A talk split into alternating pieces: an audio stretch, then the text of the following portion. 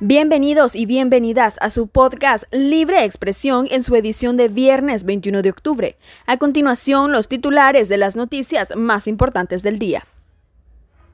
Docente nicaragüense se exilia tras dar entrevista a TV Azteca. Magistrada Ileana López reaparece en la Corte Suprema de Justicia, coordinando un taller sobre derecho civil.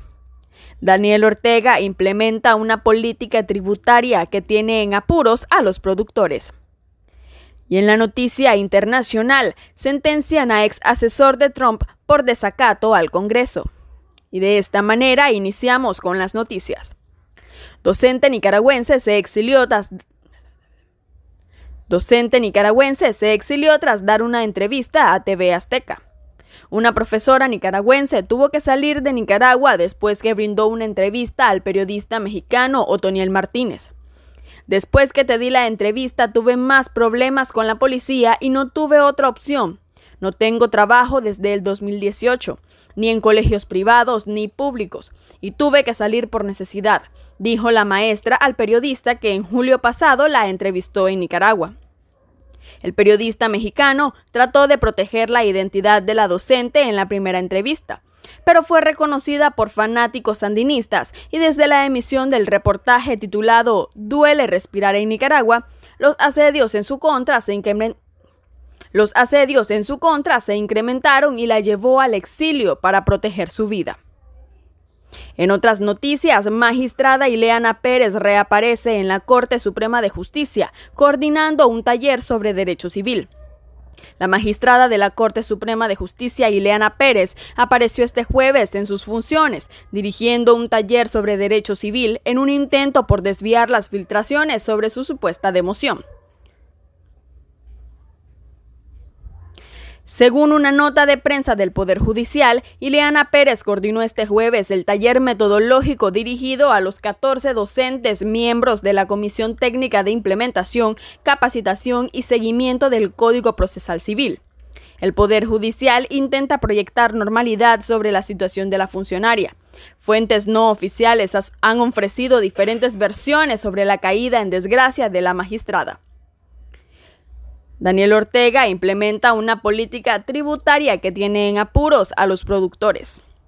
La crisis logística mundial, como consecuencia de la pandemia de COVID-19, provocó que en 2021 los precios de los fertilizantes acrecentaran hasta en cinco veces su valor.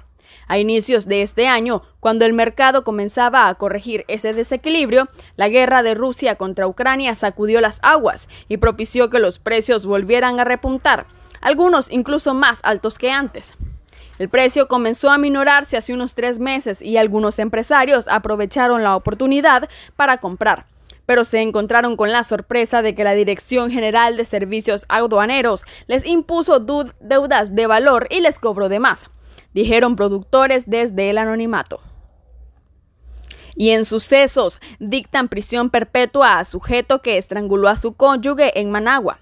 El juez Carlos Espinosa, titular del Juzgado de Distrito especializado en violencia de Ciudad Sandino, se sentenció a cadena perpetua a José Andrés Sandoval Galvez, de 41 años, por el delito de femicidio en perjuicio de su cónyuge. El femicida inició una discusión con su esposa que terminó estrangulándola. Después llamó a la policía y se entregó.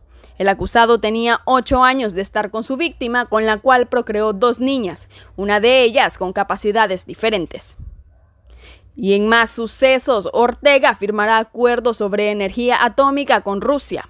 La administración de Daniel Ortega firmó un acuerdo con Rusia sobre el uso de la energía atómica en Nicaragua. Según publicación en la Gaceta Diario Oficial, en edición de este viernes, el caudillo sandinista le, otorgó poderes a Alba Azucena Torres Mejía, embajadora de Nicaragua ante Rusia, para que suscriba el acuerdo luego de que en agosto pasado ordenó crear la Comisión Nicaragüense para el Desarrollo de la Energía Atómica con fines pacíficos. En el acuerdo, Ortega no detalla cuándo será el rubricado y el documentado con Rusia. Y en noticias internacionales, sentencian a ex asesor de Trump por desacato al Congreso. Steve Bannon, ex asesor de Trump, recibió este viernes una sentencia de cuatro meses de prisión por desacato al Congreso. El juez Carl Nichols, nombrado por Trump, determinó que Bannon cumpliría esa pena por cada uno de los dos cargos en su contra, aunque de manera simultánea. Sin embargo, Nichols aclaró que el ex asesor no irá a la cárcel hasta que se resuelva una apelación de sus abogados.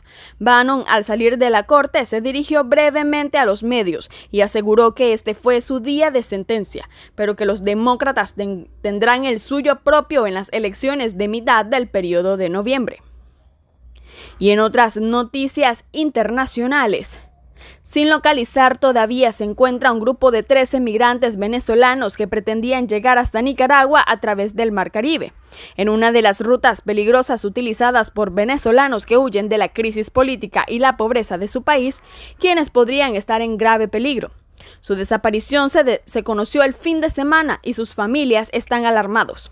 Lo último que supieron sus familiares es que en la isla de San Andrés contrataron la embarcación Rachel 1674 de bandera colombiana y supuestamente cada persona pagó 1.700 dólares. Pero desde que zarparon no tienen noticias de ellos, indican medios de comunicación de la zona.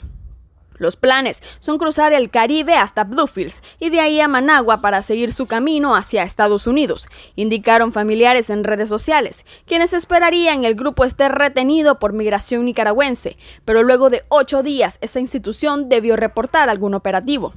Los 13 venezolanos habrían salido, según las autoridades marítimas, a las 2 de la mañana del 12 de octubre del año en curso, con ruta San Andrés, Nicaragua.